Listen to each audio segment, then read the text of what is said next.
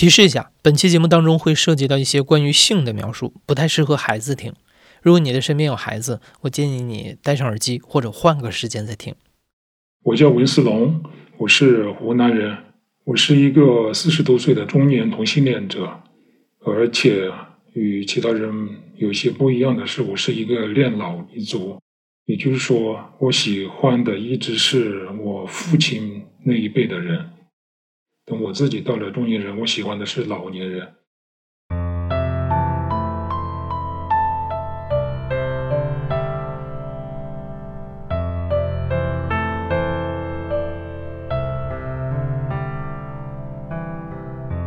你好，欢迎收听故事 FM，我是艾哲，一个收集故事的人。在这里，我们用你的声音讲述你的故事。每周一、三、五，咱们不见不散。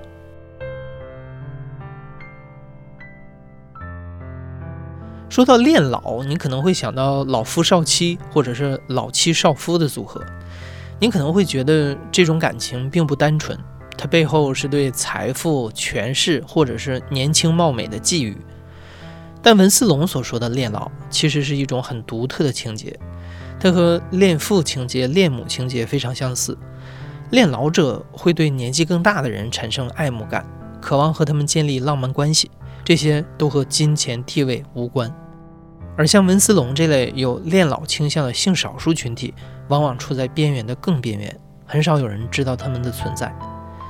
用文思龙自己的话说，他的恋老一定程度上起因于他暴躁的父亲，对父爱的渴望把文思龙带向了一个与众不同的人生，也让他拥有了一段常人无法体验的爱情。喜欢同性的话，这应该是天生的。我从小跟其他的这个同龄男孩子就有一些不一样。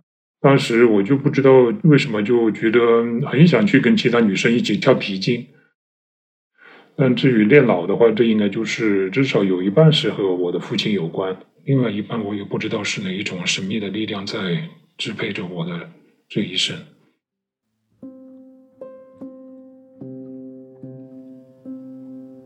最难受的就是我父亲的这个责骂，他基本上是从早到晚骂个不停，在我们这一代都是有名的。对我伤害的并不是他骂的这个内容，而是他那种态度，就是不尊重人。比如说，我是比较喜欢文艺的，比如说我喜欢种花，我喜欢画画，他会嘲笑我，就是像猪，你就是一头猪少了一个尾巴，不太想记得这些东西，这些实在是太伤人的东西。我的恋老确实是应该一直在寻找一个理想的父亲。我理想中的爱人是比较温和的。第二就是他尊重人。这个恋老的倾向应该是从我很小的时候就开始了。小学时候有一次，嗯，我姨父到我们这里来想挣点钱，晚上就要洗澡。记得那个时候，我就是非常想去看他洗澡，找各种借口，因为他们洗澡的地方是，也是我们倒茶的地方。倒茶的时候就顺便看一下嘛，只有这个方法。这种对他们的身体的吸引力越来越强。到了初中的话，会想着去跟他们做爱，但是那个时候因为具体怎么做爱也不是很清楚，只是想就抱着他们的这个赤裸的身体亲吻他们。第一次手淫是在大学，那个时候的手淫对象主要是我的姨父为主，然后就是村子里有一个长得比较帅的这个叔叔。忽然知道这个世界上原来还有这么一种快感，因为从小喜欢的对象是长辈，所以困扰并没有其他那些同性恋那么大。因为他们的喜欢的对象可能是同学，然后可能就会导致你有一些举动被人嘲笑，没有觉得特别的焦虑。也长大了才会面临这个结婚生子这方面的压力嘛。我好像刚刚大学毕业就开始逼着我结婚了，就催着我结婚了。那个时候才二十岁刚出头，主要是我母亲为主。嗯，然后我那个时候肯定是知道自己的，要是结婚的话，我这一辈子就毁掉了嘛。这肯定是不可能幸福的，但是我又挣脱不了他，我又没钱。这几个月之内，我也是无数次的想到了要自杀，因为压力实在是太大了。早晨起来以后，发现枕头都是湿的，哭湿的。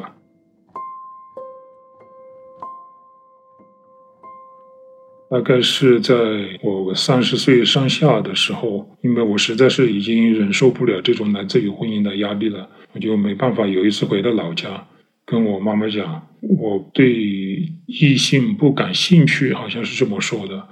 我也讲的稍微比较含蓄一点，我怕一下子就就就讲开了，他也受不了，他也不知道什么意思。他就是说，我们这个村子里面有一个叔叔，你的叔叔，他结婚三天，从第一天开始，连续三四天他都不让那个新娘子碰到。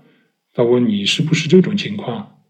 我说是的，我就是这种情况。他说哦，我还一直以为你不想结婚，是因为你生不了孩子。他说那就好了。就要带着我去看病，镇上那个中有一个中药铺，中药铺里面就用一个玻璃瓶子装了一瓶，嗯，驱虫。他说：“你吃了这个就好了。这个婚姻的对象是不是爱呀？这个我我无所谓，能够传宗接代就可以了。”嗯，我也不好怎么解释，就没人就没有再继续这个谈话了。当时心情太沉重了，我记得当时我是在。洗头，头还没洗完，我就失声痛哭。三十岁之前，嗯，没有一个人能够说话的，基本上我都不认识一个像我这样的人，只觉得世界上好像就我一个这么一个异类一样，因为真的是有那么孤单。大概在二零零零年左右才开始接触互联网，大概是九八年吧，就是让我们能够接触到外面的世界，而且你能够匿名的方式去找朋友。互联网救了我，我估计要是一直没有互联网，我肯定早就已经杀自杀了。然后我记得。呃，第一个上的网站是叫做亚洲交友中心。所有的交友网站你都是个选选择筛选一个条件就是年龄，所以我找的都是年龄比较大一点的，五十岁以上的。接触到互联网以后，文思龙先后找过五个恋爱对象，都是网恋，而且都是外国人。这种远距离的跨国恋爱让文思龙有一种很强烈的安全感。因为他非常害怕自己的同性恋老倾向被身边的人知道，但网恋始终无法填补他内心的空缺。终于，文思龙等来了一个机会，让他可以在远离家乡的地方寻找一段触手可及的爱情。嗯，我是三十多岁去美国的。当时是一个朋友邀请我到他的公司里面工作，在北京拿到这个签证的时候，是真的是非常的激动，就是终于可以摆脱国内这种和结婚有关的压力，我终于不需要再去应付那些亲戚朋友询问你的女朋友在哪里、什么时候结婚这种让人难受的问题。然后大概在美国生活了两三年之后。通过一个叫 Match.com 的网站，就找到了我后来一生所爱。呃，他叫 K，七十多岁了，他是英国人，后半辈子都是在美国生活。他结过婚，然后很年轻的时候就离离婚了，也是被迫的。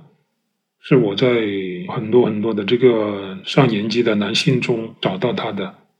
大部分人的这个 profile 就是个人档案吧，描述自己一般是可能会有一些套路啊，看了一百遍的字，一些词组描写啊，但是他的就不一样，他自己描述自己是 reasonably good looking，就是应该说得上是好看。后来我跟他视频聊天的时候，确实发现他是长得很帅，他笑起来这个牙齿非常白，很整齐，眼睛里面还是那种睿智，那种光彩。我对他是一见钟情，谈话的内容也同样和他的外貌一样吸引着我，因为他是在另外一个时代过来的人，他讲的那些东西，没有一件事情我是能够想象得到的。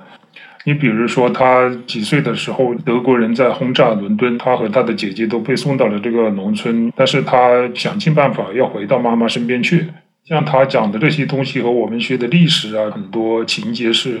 能够吻合的，和老年人谈恋爱，这是一个非常让我着迷的地方。我就就和所有的人一样，都喜欢听老人讲故事嘛。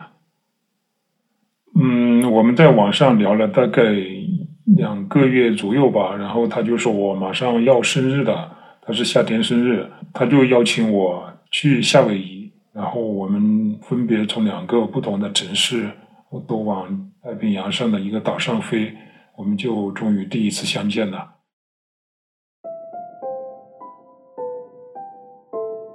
从机场出来，他就站在前面笑眯眯的等我。我现在还记得他戴着一个红色的帽子，然后穿的衣服大概是一件像西装一样的休闲装，红色的围巾，穿着一条短裤，反正给人一种感觉是不俗套，有他自己的风格。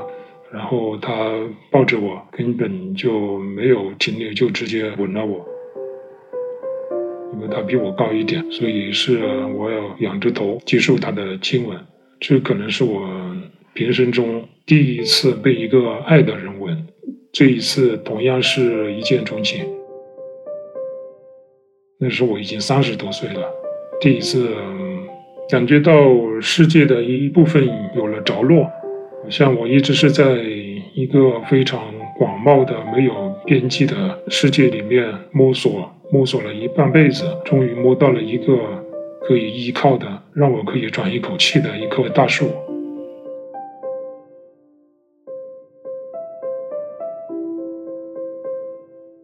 我和 K 第一次见面之后，然后就决定要同居了。我们同居的地方是在他的这个公寓里面，窗外就可以看到那个海湾，可以看到金门大桥。山下面就是整个旧金山的城市。我们从一开始起就很平静，呃，很幸福，没有那么轰轰烈烈。他每天早晨基本上都要去参加那个 AA meeting 戒酒者协会的这种早会，他就跟我交代，每他说等我回来的时候，你一定要起床，然后你一定要到门口来拥抱我。他身体不是很好，老年人的话就是血液流通不畅嘛，所以我就是经常给他挠背，他就像一个婴儿一样躺在我的这个怀里，经常就是在我的怀里就这么睡着了，呃然后第二天早晨起来呀，或甚至半夜起来，就会对着我的耳边说：“What am I gonna to do without you？” 就是我的生活中，你要是没有你，我该怎么办？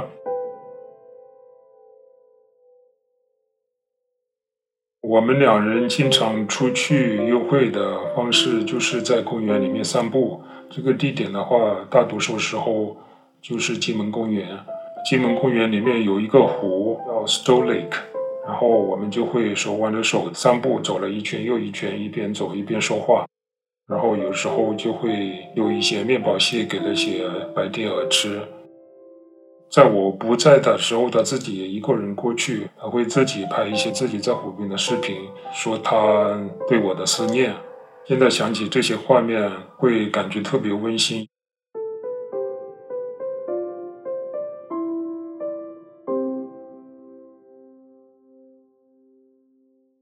性生活的频率不是很高，第一次发生关系之后。可能我们两个人都说不上百分之百的满意吧，并没有那种充满激情的情景出现。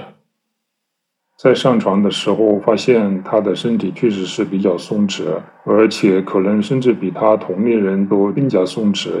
任何一个老年人基本上都只是在情感上面的交流。最让我动心的其实是相互的拥抱。我不能强求太多。我们这样的人的话，能够有一天活在爱人的怀抱里面，就已经很幸运了。大多数人的话，可能一辈子都找不到真爱。好歹我是总算找到了。有一次，我们到了一个海滩。当时我们两个人站在那里看那个浪猛烈的拍打着这个黑色的岩石，然后我们两个人就拥抱在一起，在那种强大的自然力量面前，感觉到相互的这种需要，相互的这种扶持有多么可贵。相处一段时间之后，两个人的感情在平淡的生活中逐渐升温。K 决定带温斯隆见一见自己的家人，这本该是两个人进一步发展的契机。但是这种年龄差距极大的感情，往往很难得到祝福。我和 K 的姐姐第一次见面是在加勒比海，第一印象就觉得有些吃惊，因为她看了我之后并没有来打招呼，她有一种戒备。因为他的姐姐从一开始起就知道他弟弟是同性恋，实际上他们两个的大哥也是同性恋，所以对对他们一家来说，这不是什么新闻，只能够解释为这种紧张是我在靠近他的前，靠近他的这个财富。他的姐姐从来没有当面跟我说过什么，嗯，可以跟我讲过他和他姐姐之间发生过的一次争吵，争吵的这个对象就是关于我。他姐姐认为我是图谋不轨，因为这是非常典型的一个年轻的这个亚洲人找一个白人老头，肯定是图他的钱。他弟弟 K 肯定会为我辩护。我实际上的需求从来不是为了钱，因为我自己有自己的公司，有自己的业务，我当时并不缺这个赚钱的能力。虽然在交往的过程中，K 的姐姐始终对温斯隆的动机有所怀疑，但 K 的无条件信任让温斯隆充满安全感。可就在温斯隆沉浸在这种甜蜜中的时候，一种新的压力把他们吞噬。年老的 K 身体状况变得越来越差。虽然温斯隆早就知道这是恋老应该接受的宿命，但这种眼看着爱人一点点接近死亡的无力感真正到来的时候，他还是无法承受。从刚开始的时候，我们在一起是快乐远远多于担心；到了后来的话，就是担心远远多于快乐。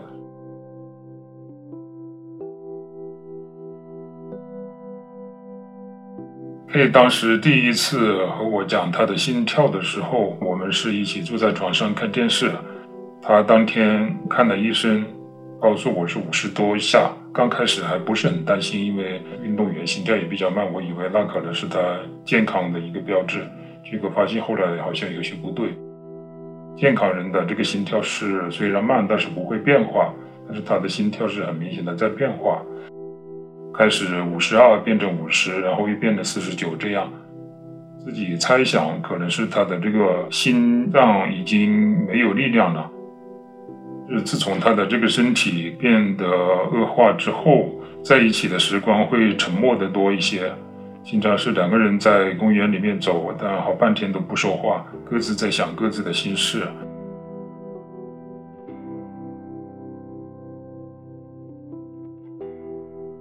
在最开始的几年，我们就会活跃很多。你比如说，他会想办法把那些海鸥给赶开，我让他去抢。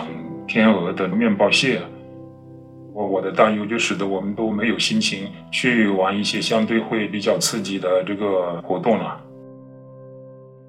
二零一四年圣诞节过后，我们从多伦多回旧金山，途中是在华盛顿机场转机。这个时间间隙因为很小，所以就很赶。我就拿着所有的行李，他的脸都白了，急急忙忙的走。气喘吁吁的，因为他有心脏病又不能跑，走几步又扶着这个墙又要喘气，哎，我都吓死了，我就真的是非常担心他那一下就心脏病发作倒在机场里面了，我也不知道该怎么办，我就一直跟他说算了吧，我们就不坐这一个飞机，换一个航班，坐下一个航班算了，因为他是对于这种错过飞机非常在一个在乎的人，就一定要赶上。幸亏那个时候就来了一个那种行李车，把我们准时送到了登机口那里。那一次把他和我都吓得够呛，双方的心情都比较沉重。确实，死亡的话会让我们觉得很无力。他肯定是被这个事情有所触动。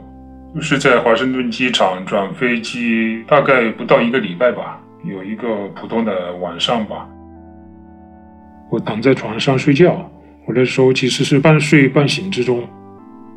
他就背着我我的耳朵边说：“他说我不知道你现在能不能够听见我说这句话，但我还是想告诉你，我的生命可能已经快到终点了。但是即使我到了另外一个世界，我也会照顾你。我即使死了都不会忘记你，我会永远的爱你。”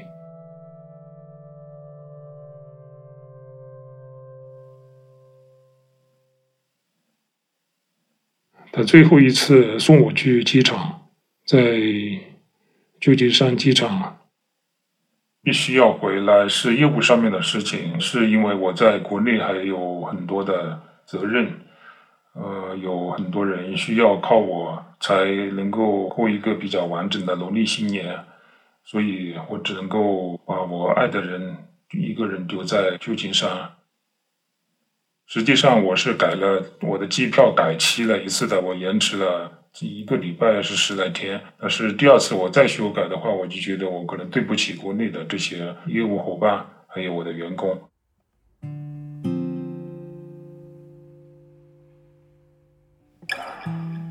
他开着车子走，我就一直看着他走，一直到一直到我再也看不见他。我知道这可能，这很有可能就是 the last farewell。可能也有可能就是最后一次说再见了，他心里应该也是清楚的，他就不断的把手从这里面伸出来朝我招手，这种生离死别的感觉是在那一刻体现的非常的强烈，但最后还是想，有可能我只要过了年，马上正月我就回到旧金山来照顾他，呃，想他至少也应该能够撑过这几个礼拜的时间，都不到一个月的时间。啊！结果没想到，他就连这一个月都没有撑过去。他只是死于这个心脏衰竭。嗯，后来他去世以后，就是他的一个很好的朋友跟我一起聊天，他跟我说，他在去世前的一两天还告诉他，他心跳多少，只有一分钟只有三十六次吧，好像只有。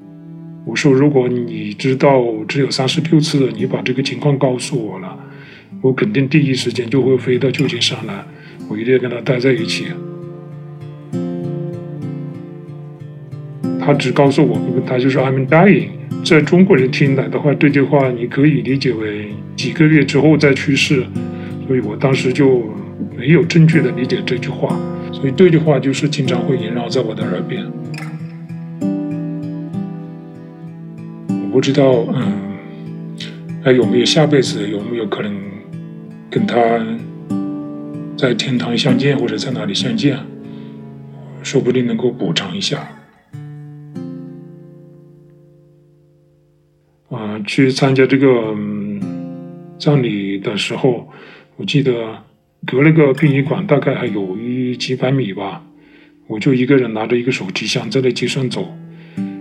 街上竟然一个人都没有，然后我就听到他叫了我一声，叫我的名字，声音不是很大，我就左右的张望，没有看到他的影子啊，什么幻影什么东西，就在那里待了好久。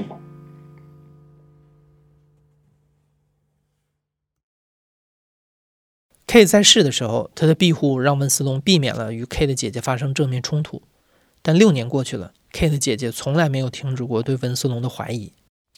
他始终认为温斯隆觊觎 K 的财产，在 K 的葬礼上，他们的矛盾终于爆发了。在温斯隆返回旧金山住所的时候，K 的姐姐坚决地把他拒之门外。K 的姐姐肯定是直接告诉这个遗嘱执行人，不许我进去，很明确的，也不许我进那个整个那个公寓大楼的大门。嗯，然后我就一直祈求他，让我不管怎么样，我希望回去看一看，那是我曾经的一个家。呃，那里有我的回忆，有我的东西，嗯，但是他们也不给我这个机会，就当时就心里这个非常的难过，一下就觉得本来是他的亲人，结果一下就变成把我当成一个贼一样的那个房，就坐在马路对面的一个凳子上面，就看着街对面的那个窗户，窗户里面就是我们曾经的卧室，那是我曾经的家，但是我现在进进去不得。那种感觉真的是无法形容的。嗯，在 K 的葬礼上面，我是第三个讲追悼词的。我没有把我的追悼词写在纸上，照着去照着去念，就像他们其他人一样。所以，嗯，我讲的会比较流畅，他们听众都印象很深刻。我主要是讲的。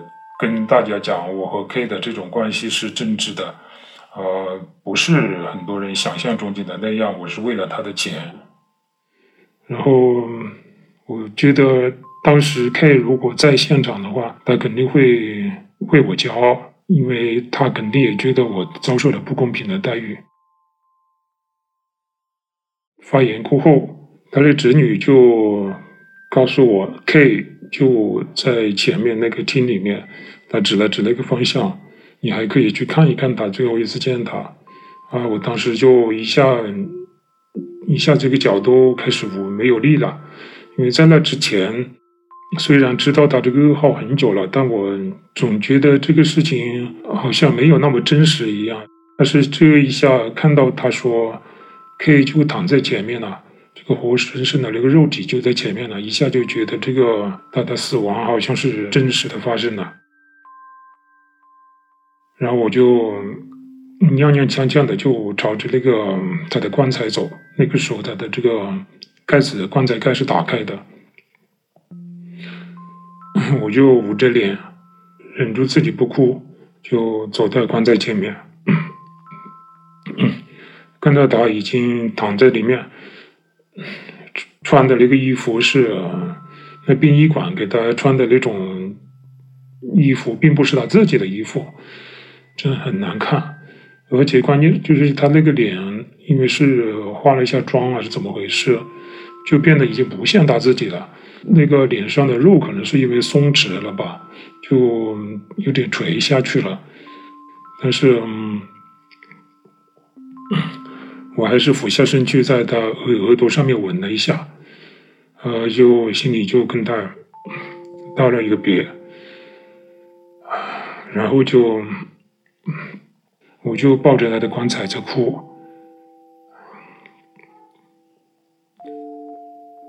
就是突然那个棺材上面就有一枝花，不知道为什么掉了下来，无缘无故我又没动它，然后正好掉在我的脚上。这时就有一个老太太走了过来，她告诉我，这枝花是 K 给我的。在 K 的葬礼过后，他的本地的一些很好的朋友就带我吃了一餐饭，然后我就带他们去了那个金门金门公园，来到那个 Stone Lake，就是那个湖旁边。我说我们一起来。撒一点骨灰吧，撒到这个池塘里面，因为这是他生前最喜欢来的地方，也是我们两个去的最多的一个地方。呃，跟我撒完骨灰之后，我那个小小的布袋子里面还有半袋子，我就把它带到中国来了。很多时候，它就一直放在我的枕头下面，我想让它陪着我。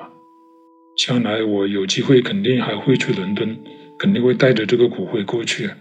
让他的魂归故里。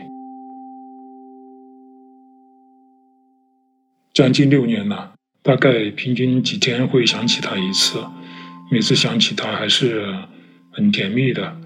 有时候会想到一些嗯曾经说过的话、做过的事情。我也经常会拿出他以前发给我的那些视频，主要是听他的声音。他很多时候就是在这个金门公园里面拍的视频，自己并没有在这个视频里面，只是他把他看到的景色告诉我。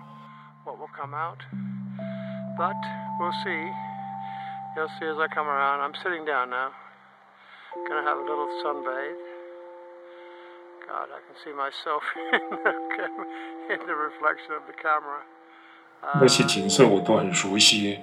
每一个弯道，包括公园里面的那几头北北美的野牛，这个我都去跟他一起去看过好多次。听他那个熟悉而温和的声音，就好像他又回到了我的生活里面。自从 K 去世以后，我再也没有找过了。就是我尝试过找，嗯，你要去那些交友同志交友中心，百分之九十几都是年轻人。有文化的，懂得上网，尤其是懂得上这种同志交友中心网站的老年人极少，所以对我来说，基本上就放弃在这方面去努力了。我现在的生活又回到了在认识 K 之前的那种孤独，然后我这一辈子绝大部分的时间都是孤单的，很有可能他是我这一辈子唯一的爱人。